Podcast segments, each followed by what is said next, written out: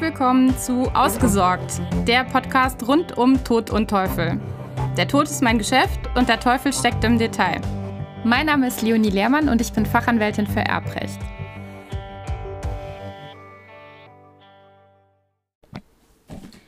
In dieser Episode möchte ich mich mit Ansprüchen desjenigen beschäftigen, der gegenüber dem Erblasser Pflegeleistungen erbracht hat. Inwieweit hat also der Pflegende Ansprüche auf eine Beteiligung am Nachlass oder in irgendeiner Weise eben gegenüber den Erben.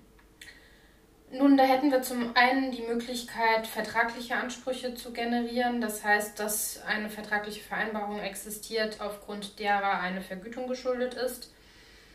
Dabei ist regelmäßig zu beachten, dass eine solche Vergütungsregelung arbeitsrechtliche, aber auch steuerliche Probleme hervorrufen kann das heißt, ein, eine solche Vergütungsregelung für erbrachte Pflegeleistungen wird in aller Regel einkommensteuerpflichtig sein, insbesondere. Und dementsprechend wäre das auch dem Finanzamt gegenüber anzuzeigen und in seiner Steuererklärung entsprechend zu deklarieren.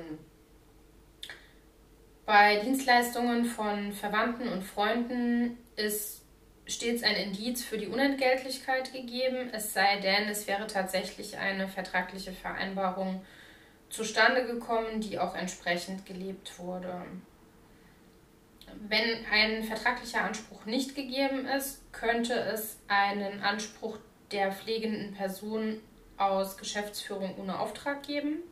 Das ist ein Rechtsinstitut, das zumindest einen Aufwendungsersatz gewährt. In diesem Zusammenhang wird man dann aber prüfen müssen, ob es sich bei dem Auftrag, den der Pflegende gegenüber der zu pflegenden Person ausgeführt hat, ob es sich um ein reines Gefälligkeitsverhältnis oder tatsächlich um ein rechtsgeschäftliches Verhältnis handelte, das irgendwie Rechtsbindungswillen entfaltet und das rechtliche Wirkungen hervorrufen sollte.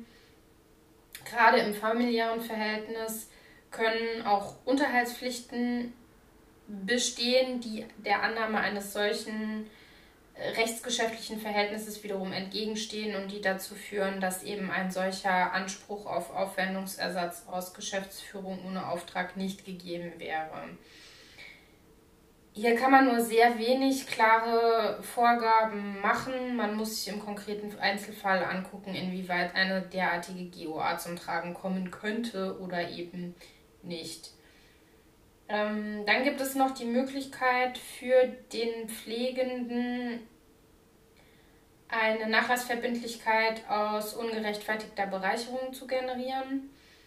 Mm, das heißt, wenn die Pflegeleistung beispielsweise in einer bestimmten Erwartungshaltung erbracht wurde, also der Pflegende hat damit gerechnet, dass er künftig eine Zuwendung, Zuwendung durch den Erblasser bekommen wird, also durch den Gepflegten und diese, Erb diese Erwartung an den Erblasser ist nachher enttäuscht worden, dann gibt es hierzu konkrete Rechtsprechung, die tatsächlich in diesem Fall dem Pflegenden einen Anspruch aus ungerechtfertigter Bereicherung bewilligt.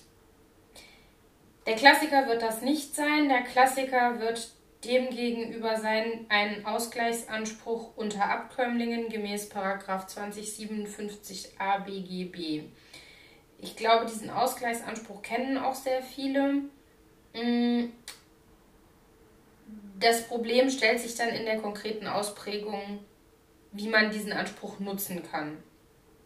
Also zunächst mal setzt dieser Anspruch, den Abkömmlinge untereinander haben, voraus, dass die betreffenden Abkömmlinge untereinander Erben aufgrund gesetzlicher oder gewillkürter Erbfolge geworden sind und dass einer der Abkömmlinge als pflegende Person Leistungen unentgeltlich erbracht hat gegenüber einem Elternteil oder sogar gegenüber beiden Elternteilen.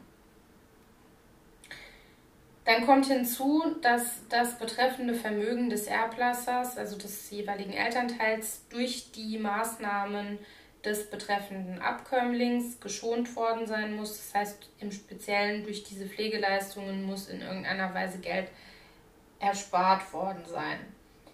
Das heißt aber nicht, dass deshalb der Einkauf oder die konkrete Zuwendung durch ein persönliches Gespräch ähm, nicht in Rechnung gestellt werden kann.